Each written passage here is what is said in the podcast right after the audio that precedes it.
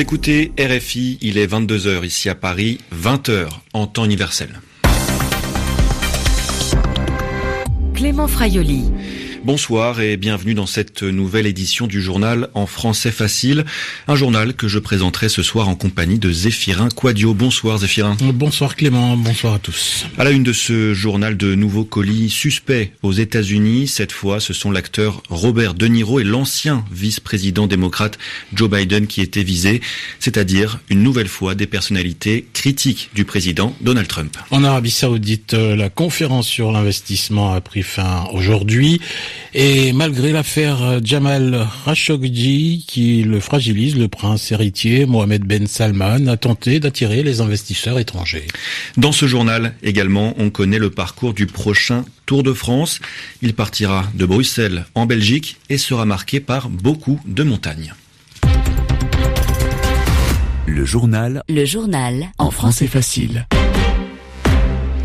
Aux États-Unis, l'inquiétante série de colis suspects se poursuit.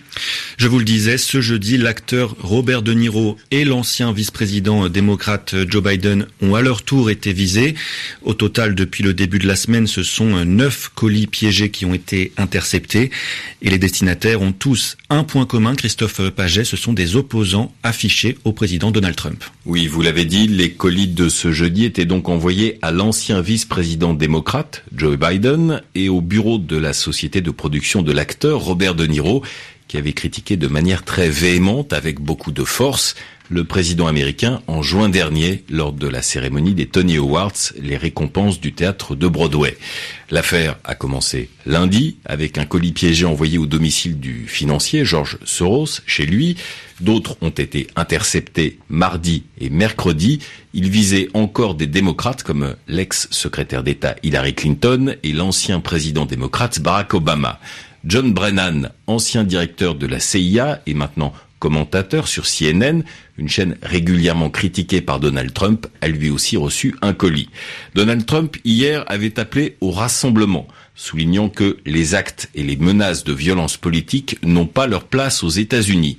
Mais dans la foulée, juste après, il a affirmé que les médias devaient cesser les attaques négatives constantes.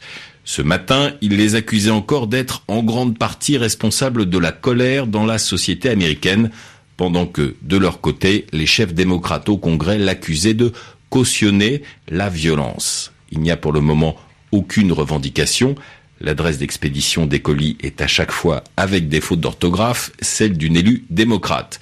Le directeur du FBI a appelé ceux qui disposaient d'informations à contacter le bureau le moindre petit détail peut nous aider dans cette enquête. Les explications de Christophe Paget. La conférence sur l'investissement de Riyad s'achève aujourd'hui, une conférence marquée par l'affaire Rashoggi. De nombreux représentants politiques, institutionnels et des entreprises avaient boycotté cette conférence, c'est-à-dire qu'ils avaient refusé de s'y rendre. La raison, le meurtre du journaliste Jamal Rashoggi le 2 octobre dernier au consulat saoudien d'Istanbul meurtre dans lequel les autorités saoudiennes pourraient être impliquées. Aujourd'hui, le Parlement européen a d'ailleurs estimé qu'il était hautement improbable que cet assassinat ait été mené à l'insu du prince héritier saoudien Mohamed Ben Salman. MBS, comme on le surnomme, nie, dément toute implication. Et malgré cette affaire, il n'a pas hésité lors de cette conférence à vendre son pays comme destination d'affaires, David Bachet. Comme si de rien n'était, ou presque. S'il a qualifié d'incident hideux l'assassinat du journaliste Jamal Khashoggi, le prince héritier Mohamed Ben Salman a surtout profité de la conférence sur les investissements pour vanter son projet de diversification économique.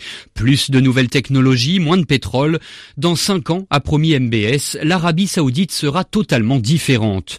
Le ministre saoudien de l'économie a assuré que la société nationale pétrolière Aramco était prête pour une introduction en bourse, oubliant que le contexte n'était sans doute pas propice.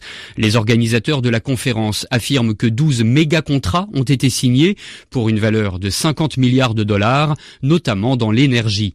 Il faut dire que parmi les rares occidentaux ayant maintenu leur présence, il y avait notamment des groupes pétroliers, comme le français Total. L'agence de presse AFP évoque également la présence de nombreuses entreprises asiatiques et russes, ainsi que de dignitaires venus des monarchies du Golfe ou même d'Afrique, avec par exemple les présidents du Sénégal et du Gabon. David Bachet, le lauréat du prix Sakharov, a été révélé ce jeudi. Un prix décerné par le Parlement européen au cinéaste ukrainien Oleg Sentsov, emprisonné en Russie. Ce prix récompense une contribution exceptionnelle à la lutte pour les droits de l'homme dans le monde. En l'attribuant à Oleg Sentsov, le Parlement européen envoie un signal fort à la Russie et appelle à la libération urgente du cinéaste ukrainien. De son côté, Moscou a dénoncé une décision totalement politisée. Originaire de Crimée, péninsule ukrainienne annexée par la Russie en 2014, Oleg Sentsov a été arrêté chez lui en 2014 et condamné à 20 ans de prison pour terrorisme et trafic d'armes. Un procès qualifié de stalinien par euh, Amnesty International.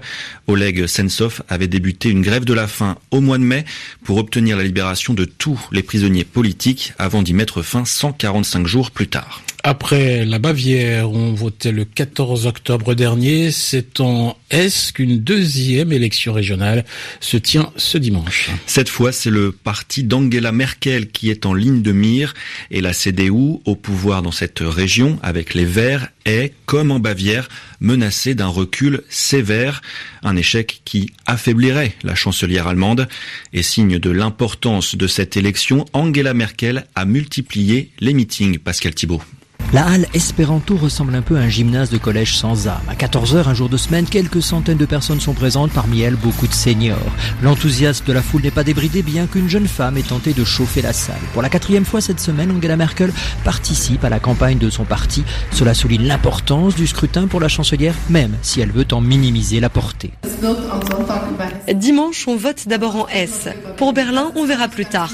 C'est important car le gouvernement de la région a montré comment on peut remporter des succès sans querelle.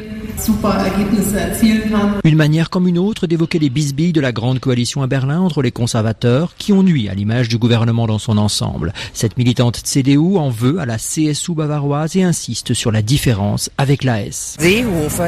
C'est Seehofer, le ministre de l'Intérieur, qui est largement responsable de ce désastre. Ça n'est ni la faute des sociodémocrates ni de Merkel. Bouffier n'a rien à voir avec Seehofer. En effet, le patron de l'AS est un fidèle de la chancelière. Mais cette ligne merkelienne, à l'opposé de celle des conservateurs bavarois, est aussi menacée d'une sanction sévère dimanche. La CDU perdrait 12 points d'après les sondages en S par rapport aux dernières élections. L'enjeu est de poids pour Angela Merkel avant le congrès de son parti début décembre. Pascal Thibault, Fulda RFI. Et puis du sport avec du cyclisme, Clément. Le parcours du Tour de France 2019 a été dévoilé aujourd'hui à Paris. La 106e édition de la Grande Boucle partira de Bruxelles, la capitale belge, le 6 juillet prochain. Arrivée prévue trois semaines plus tard à Paris. Entre les deux, 21 étapes, presque 3500 kilomètres, beaucoup de montagnes. Thomas de Saint-Léger. Tout commence par un clin d'œil à Eddie Merckx, le roi de la petite reine, 50 ans après son premier sacre. La Grande Boucle se déplace chez lui en Belgique, un grand départ de Bruxelles pour une visite de trois jours. Au total, trois jours sur les routes du plat pays et puis le plat justement disparaît du menu. La suite, c'est un banquet d'ogre, de cannibales, même quatre massifs à franchir, 30 ascensions de deuxième, première ou hors catégorie, un record et surtout des sommets très haut perchés, le Tourmalet, le Galibier ou encore le toit du Tour, l'Iseran et ses 2770 mètres d'altitude. Le responsable du parcours, Thierry Gouvenou.